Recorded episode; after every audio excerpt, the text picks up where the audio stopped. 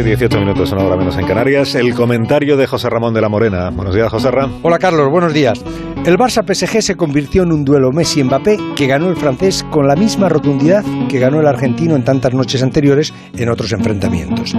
Pero fue un partidazo tan espectacular como emocionante, al menos al principio, porque toda la primera parte se jugó como si fueran los últimos minutos de la segunda y los dos estuvieran perdiendo forzando situaciones de ataque y tirando a portería de manera constante y desde cualquier sitio.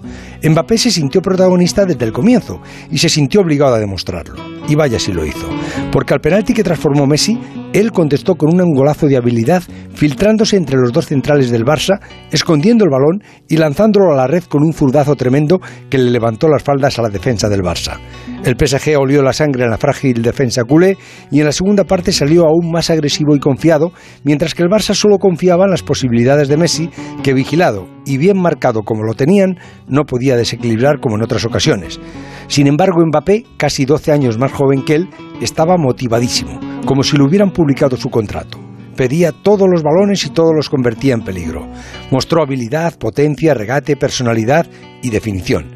En el siguiente fallo de la defensa del Barça, otro zurdazo de Mbappé fue el segundo gol. Y al poco estuvo a punto de llegar el tercero porque Poquetino le puso por la izquierda buscando a Piqué, que reaparecía después de casi tres meses. Y por allí encontraron el túnel hasta el tesoro. Esa defensa del Barça se deshizo como mantequilla entre la inseguridad y la desconfianza y el PSG ya no perdonó y llegaron el tercero y el cuarto. Este último también de Mbappé, esta vez con la derecha. Tres goles de un imparable Mbappé en casa de Messi y Florentino echando cuentas para intentar vestirlo de blanco este verano.